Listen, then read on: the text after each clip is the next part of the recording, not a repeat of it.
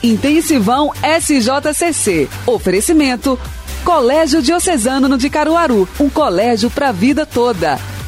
Vestibular 2021 a Unita. Inscrições abertas.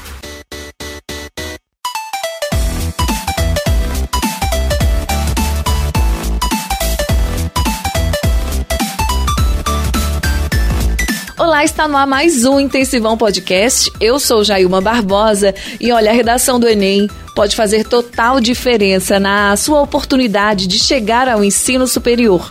A parte discursiva do exame avalia não só a gramática e ortografia, mas também a construção de ideias, a visão de mundo do estudante. E aí, para trazer dicas de como você pode fazer uma redação nota 10 aí no Enem, a gente está recebendo aqui no nosso podcast Intensivão o professor de língua portuguesa Menelau Júnior. Ele é o próprio Fera em pessoa, gente. Prestem atenção no que ele tem para falar para a gente nesse intensivão. Bem-vindo, Menelau. Obrigado, Jaimo. Prazer conversar com você e, ao mesmo tempo, conversar com os feras aí, né, que estão se preparando para o Exame Nacional do Ensino Médio. Menelau, vamos lá para esta redação tão valiosa, né? Um peso tão grande a redação na prova do Enem e que ainda deixa todo mundo com calafrios, né? Justamente pela responsabilidade que é a redação do Enem, né? É, eu, eu diria que além da responsabilidade, a redação ela foge a um, uma coisa que o aluno gosta, que é colocar o conteúdo em compartimentos. Isso acontece com outras áreas do conhecimento. Então, você pode tirar uma semana para estudar genética em biologia, né? E genética talvez não tenha ligação com botânica. Dando um exemplo. Matemática, você pode estudar um, um conteúdo e está naquele compartimento e você tira e estuda outro que não tem muita relação.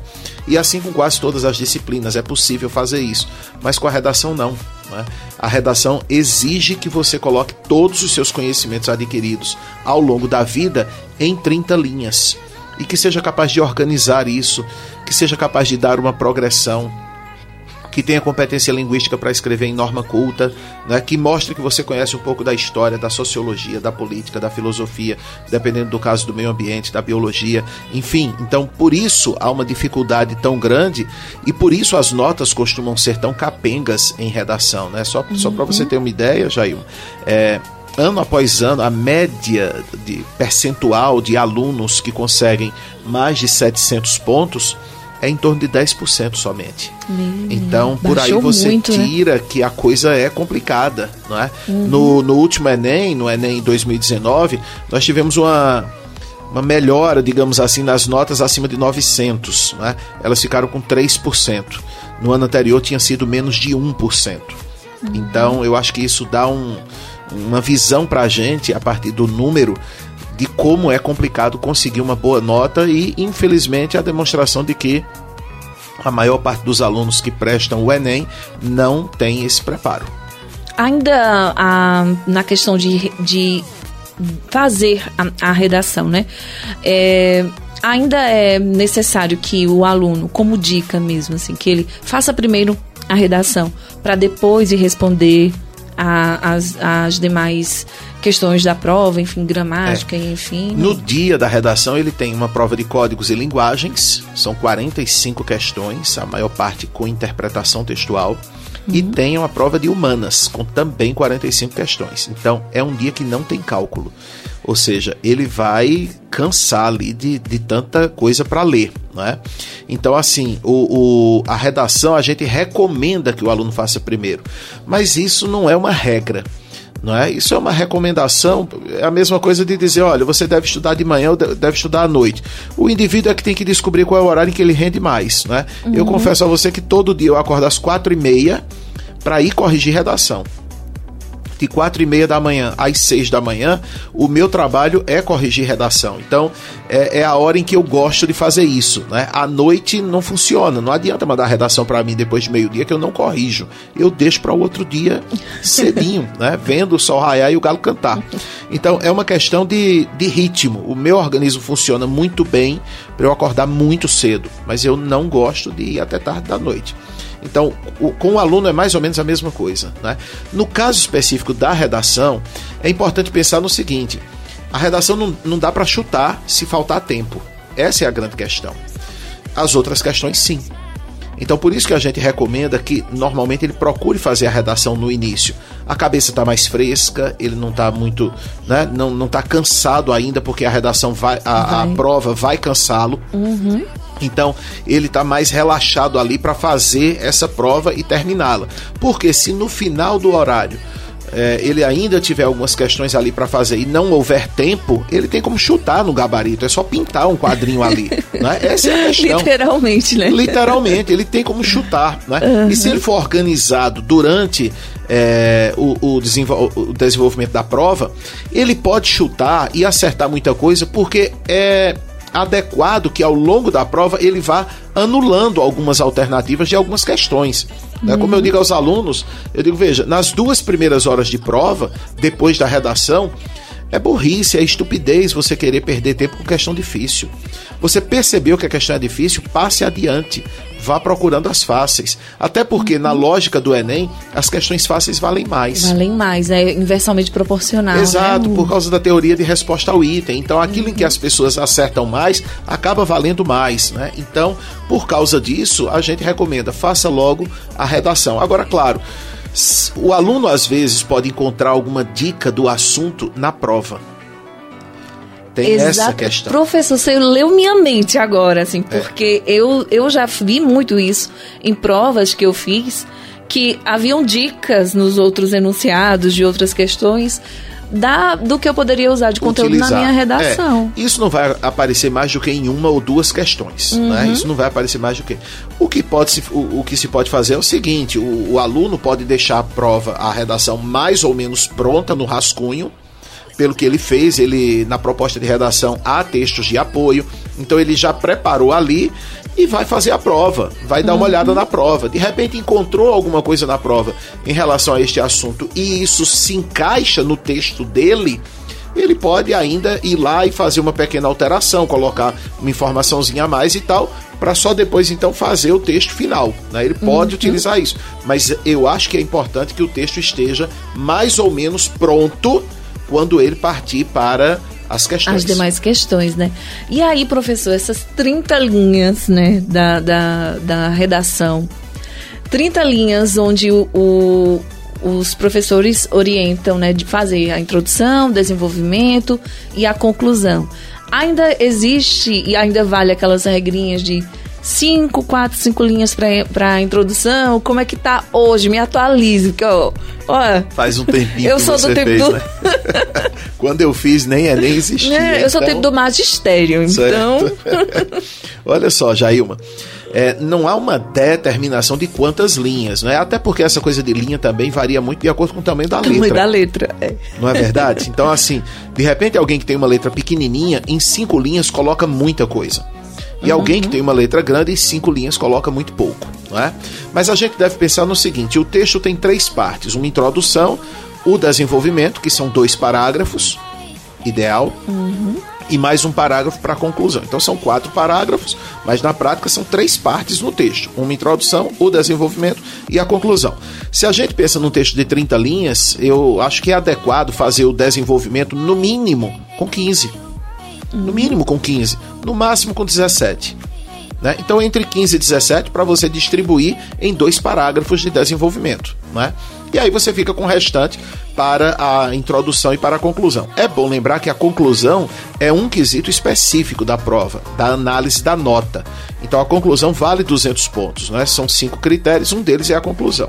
Então na conclusão esse aluno precisa colocar um agente para resolver o problema, não é? um agente, a ação que vai ser tomada por esse agente, o meio que vai ser utilizado para que essa ação seja colocada em prática, a finalidade para que isso seja tomado, isso seja colocado lá, e um desses elementos deve estar detalhado.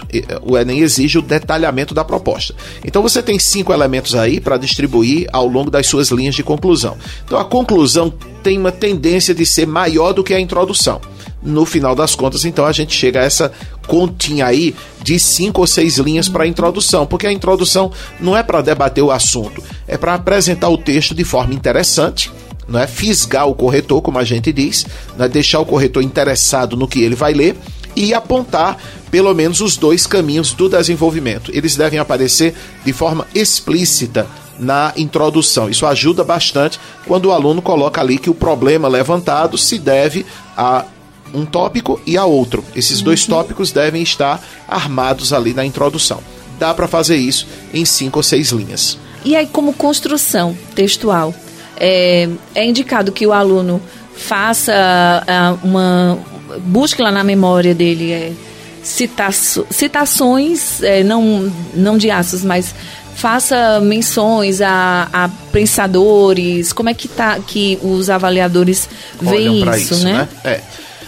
Veja só, é, um dos quesitos da prova, o quesito 3, analisa a capacidade que o aluno tem de argumentar é, envolvendo várias áreas do conhecimento e fazendo correlações. É? Uhum. Então é importante que o aluno faça isso. O grande problema hoje, Jair, é que principalmente na internet, a gente encontra um monte de youtubers e nada contra eles, sabe? Mas uma uhum. coisa é, é, gente que não tem nenhuma formação linguística e porque tirou uma nota boa em redação, aí se torna um sucesso e a, uhum. e, e a meninada acha que as dicas são sabe? Coisas fantásticas. Então o que é que acontece? Essa galerinha hoje pega é, pensamentos que são vagos, eles chamam até de citação coringa, porque você poderia utilizá-la em qualquer tipo de texto. Então, isso acontece. O aluno pode fazer isso e dar certo? Pode. Mas se ele pegar um corretor sério, vai dar errado. Não é? Uhum. Então, é, esse é um perigo. O ideal é que, de fato, quando o aluno tem aquele primeiro contato com a redação, ele chega ali tenso. Né? Eu diria o seguinte: nem 8 nem 80. Nem olhe para o texto e diga: Meu Deus, acabou meu mundo, vou ter que fazer cursinho de novo porque eu não sei nada. Mas escreve lá: Meu mundo é? caiu. É? Meu mundo caiu. Não dá, não dá para ter esse tipo de reação. E também não dá para ser a outra reação. Do, graças a Deus, eu discuti isso com o meu professor de redação, com a minha professora, e vai ser moleza tal, porque você se desarma para uma batalha que exige cautela. Não é? Uhum. Então, nem 8 nem 80. Mas o que ocorre? Você vai ter lá quatro ou cinco textos de apoio. Primeira coisa, busque a ideia central de cada texto de apoio. Eles não estão lá gratuitamente, eles estão lá querendo dizer alguma coisa a você. Verdade. Então, você já tem, veja, a justificativa de eu não sabia nada é uma justificativa falaciosa. Uhum. Não é porque, ainda que você diga que não sabia o que falar, mas você tem quatro ou cinco textos que dão pistas a você do que ele espera que você escreva. Então, esse é um ponto. E o segundo ponto, quem de fato se preparou se preparou como? Se preparou lendo jornais, lendo revistas, né? lendo se sites, mesmo, se né? atualizando. Então, o que ocorre? É, a gente se atualiza também vendo filmes, a gente se atualiza com tudo. Uhum. Né? Tudo que é um objeto cultural é um estudo para o Enem. Essa é a grande verdade. Né? Então, esse esse jovem deve parar ali por 5, 10 minutos e é o momento que a gente chama de tempestade de ideias as ideias uhum. vêm. É claro que para uns vai ser tempestade e para uns vai ser goteira, não é? Mas ainda assim seja uma goteira. Né? Se uhum. disser, mas não caiu nada, então reze, que não tem mais o que fazer. Reze, né? Uhum. Mas falando sério, esse esse aluno deve anotar naquele primeiro momento tudo que vier à cabeça dele. Não é um momento para pré-julgamento, para dizer é, isso é importante, isso não é importante. Não, naquele momento tudo, o né? importante né? é anotar em algum cantinho da prova todas as ideias, para depois então ele pensar no que é que dá para aproveitar e no que é que ele vai ter que descartar. Né? Uhum. Mas que ele tenha ali anotado rapidamente o que veio à cabeça. Então, de repente, o nome de uma série, um filme, muita gente que tirou nota mil nos últimos Enems começou fazendo referências a séries, inclusive de cultura pop. Breaking Bad está lá como exemplo de uma redação que levou nota mil. Né? Uhum. Então, é, a referência a, a, bons filmes, né? eu evitaria é, animações, né? por motivos óbvios, né? parece uma coisa meio infantilizada, mas referência a bons filmes, referência histórica, não é? Tudo que está aí, que acontece com a gente, tem um pezinho na história. Então a referência histórica é interessante. A referência à filosofia, à sociologia, que é aquela tara que o aluno tem de colocar e às vezes fica gravando é, citações coringa, ela deve ser colocada mais é, preferencialmente no desenvolvimento, né? No uhum. desenvolvimento, ou no, no desenvolvimento 1 um, ou no 2. E o aluno tem que ser muito esperto para e naquela linha de pensamento durante todo, toda a redação de quem ele está citando, né? Porque senão Exatamente. ele entra em contradição. Quando ele coloca aquilo ali num parágrafo, o aluno precisa entender que, e aí a gente volta para a introdução. Se na introdução ele apontou os dois caminhos da argumentação, cada parágrafo tem que ser focado num argumento só. O que se busca no Enem não é quantidade, é qualidade. Se você vai lá e despeja um caminhão de argumentos e tal, sua redação vai cair, a nota vai cair. Por quê? Porque você não consegue conectar tantas ideias. Então você tem que pensar em dois argumentos para você desenvolver. Agora, no desenvolvimento de cada argumento, aí é onde entra. Você pode usar alusão histórica, você pode usar exemplos do cotidiano que sejam de conhecimento público, você pode fazer uma alusão a um filósofo, a um sociólogo, desenvolver a ideia que ele coloca. Não precisa citar uma frase, mas desenvolver uma tese, uma teoria, mostrar por que aquela teoria dele se aplica ao que você está defendendo é bastante delicado, mas o, com muito treino, né? Porque o aluno não vai pegar uma redação do nada, ele tem que vir se preparando de fato. Até o que estiver nos ouvindo agora, comece a fazer redação, né? Comece a, a tentar fazer, a trabalhar seu cérebro para que você consiga fazer uma uma redação coerente, né? É, que você eu, consiga eu, não, não zerar, pelo menos. Né? Eu digo aos, aos alunos que, que eu comparo o fazer da redação com quem quer é, melhorar o corpo numa academia, né? Uhum. Nesse, nesse quesito eu não sou exemplo para absolutamente ninguém, né? Então assim, por quê? Porque você não emagrece, por exemplo, lendo um livro uh, para quem quer fazer regime. Veja. Exato. Tem que você praticar. Quer fazer né? regime, pronto. Você tem que praticar, né? Redação é a mesma coisa. Não adianta só ouvir, não adianta só ler, você precisa praticar. Né? Uhum. Né? Então, sem a prática, não vem a, a, a prática vai dar a você a técnica para organizar tudo aquilo ali. Às vezes você tem boas ideias, tudo, mas um texto escrito não é um texto falado.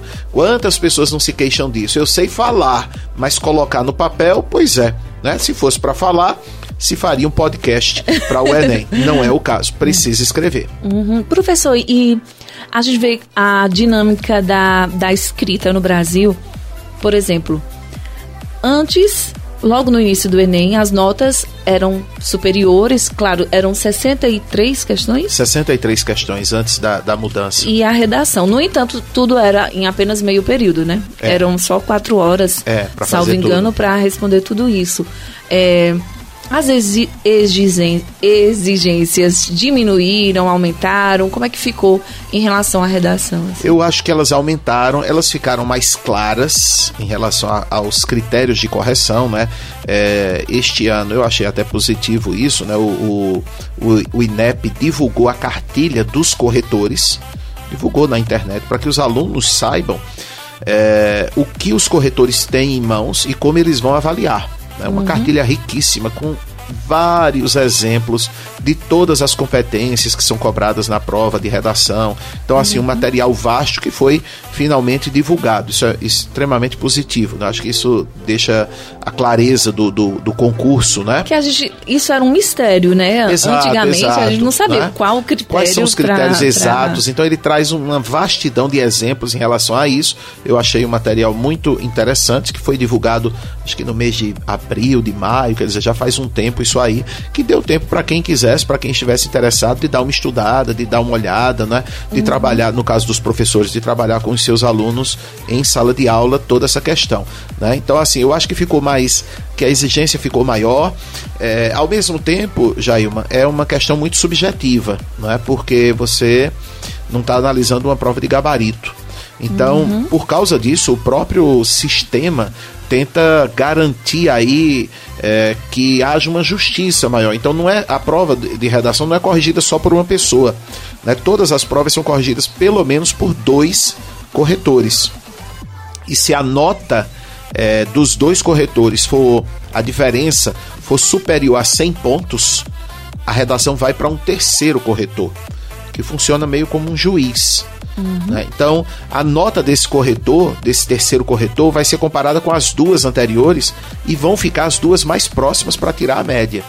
Então, assim, para quem está nos ouvindo, imagina que Menelau fez uma redação, um corretor deu 800 e o outro deu 920. Aí é? Então, 120 né? ultrapassou, vai para um terceiro. Se esse terceiro der 840, a nota é sempre de 40 e 40 pontos. Se esse corretor der 840, 840 está mais perto de 800 do que de 920. Ah, então ficaria com a nota 840 e 800 dividido por 2, 820 seria a minha nota. Uhum. Já se esse corretor desse 880, 880 está mais perto de 920 do que de 800. Então ficaria 880 e 920, o que daria a média 900. Uhum. Agora, antes, é, diante do, do que a gente está falando de redação, antigamente, do, da questão do treino de redação, menor, a gente fazia muita carta, escrevia muita carta, mandava para as pessoas, a gente estava o tempo todo treinando nossa escrita.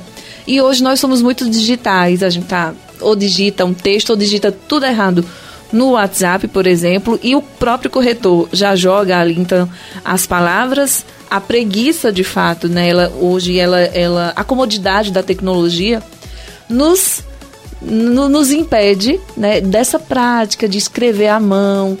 Tal, tem gente que faz calo na mão se fizer um, um se escrever 30 linhas, né? Se é for verdade. escrever um texto. É. Então, eu acho que antes a gente tinha, é, naquela época de ouro, a gente escrevia carta, mandava cartas, tinha o trabalho de fazer aquilo e hoje não. Então, como, como a própria, o próprio avanço, a própria tecnologia coloca um pouco de barreiras, né, no, em relação a a prova que não, entre aspas, evoluiu, né? Ainda pede que seja escrito à mão. Né? Exato. É, eu, eu concordo com você, eu acho que a gente escreve muito pouco, a gente digita o tempo todo e o, a tecnologia ajuda porque ela corrige. Né? Uhum. Então isso faz com que muita gente vai ali no automático mesmo. Então, né? mas você percebe, por exemplo, Jailma, que o texto um pouquinho longo no WhatsApp revela a qualidade linguística do indivíduo, porque você vê ali falta de pontuação, o WhatsApp não resolveu isso ainda, não é? Então falta de pontuação, interrogação onde não tem, interrogativas indiretas e tal, e muitas vezes textos que são incompreensíveis Muito. justamente porque você não tem respeito à pontuação, você não tem letra maiúscula para nada, então é aquela bagunça Menela, toda. eu tenho uma amiga que eu digo assim, ó, mande áudio. O que você escreve eu não consigo interpretar. Eu digo, mande áudio, Pronto. pelo amor de Deus. Não é? E veja, às vezes não é o problema de você ter uma palavra escrita de forma errada. Uhum. Não. Porque o corretor é resolve. É a organização tudo, né? textual, é a sintaxe mesmo. E esse é o grande problema da redação, não é? Eu sou professor de redação, corrijo redação todo dia e o, os maiores problemas não são ortográficos. Claro que a gente encontra sempre o aluno que deixa de acentuar, o erro em, em crase, que é comuníssimo, uhum. e na concordância. Mas os problemas maiores são de organização sintática de deixar a frase completinha, bonitinha ali e bem coesa, bem ligada dentro do texto. Uhum. Menelau, para a gente finalizar o nosso podcast, quais as orientações finais, então, para os nossos queridos ouvintes aí? Pois é, veja, nós estamos a menos de um mês aí da, da prova, então, assim, eu sou muito sincero. Quem não aprendeu a escrever até agora, não vai aprender em uma semana ou em 15 dias. Então, não cai não é? por terra aquela dica que eu dei, minha gente. Desculpa. De, de... de vão treinando aí. Não, mas é, é essa questão, veja. Eu não imagino que alguém vai fazer a prova a essa altura sem ter treinado. É, não é? Então, não é, é aquela história. Pronto. É como quem quer quer ficar com o corpo lindo para o verão e quer treinar 15 dias, então não resolve. Mas alguém que já vem treinando não vai abandonar o treino em 15 dias. Uhum. Né? Então, continua treinando. Você fez isso ao longo do ano, continua treinando. Se você não fez isso, o treino vai ser inócuo, não vai resolver agora. O que é que eu diria? Procure vídeos no YouTube sobre noticiários. Né? Então vá para os vídeos, assista não é? é? leia sobre atualidades, não é? dê uma olhada na retrospectiva. Várias TVs apresentam retrospectivas nesse período, uhum. então, para você se inteirar de tudo que aconteceu durante o ano, né? E e reze. Porque se você não se preparou, não tem o que fazer. Não tem mais o que fazer, ai, né? Agora, a gente imagina que aqueles que vão disputar os principais cursos, né, como medicina, direito, odontologia, então a gente imagina que é um pessoal que realmente se dedicou ao longo do uhum. ano, que fez redações, que debateu temas, né? E, claro, aí tem mais chances, né? Posso aproveitar e, e a gente mantém um canal no YouTube chamado Curso Menelau, é gratuito, então tem lá muitos debates, muitos exemplos de redação e muitas redações nota mil uhum. analisadas detalhadamente. Então, fica a dica aí para o Fera que ele, se ele quiser, vá lá dar uma olhadinha, né? Não precisa nem ficar curtindo nem nada, porque a gente não ganha dinheiro com isso, mas tá lá, é um Pelo serviço que a gente né? presta para uhum. para a comunidade. Pois é, gente. Olha, você quer continuar ouvindo o nosso podcast? Corre lá pro YouTube, porque a gente faz sempre um plus lá. E eu só quero agradecer Menelau pela riquíssima conversa. É, gente, se for conversar com o Menelau, tudo que ele tem para nos passar de conteúdo, de fato a gente precisa criar um canal no YouTube e postar vários vídeos, porque é uma figuraça e um bálsamo conversar com você, viu, Menelau? Muito obrigado, muito obrigado. Você é muito gentil sempre. A gente está encerrando por aqui o nosso podcast. Você pode ter acesso a muitas dicas e conteúdos sobre o Enem e vestibulares no site intensivão sjcc.com.br. Então, até a próxima. Intensivão SJCC. Oferecimento Colégio Diocesano de Caruaru, um colégio para a vida toda.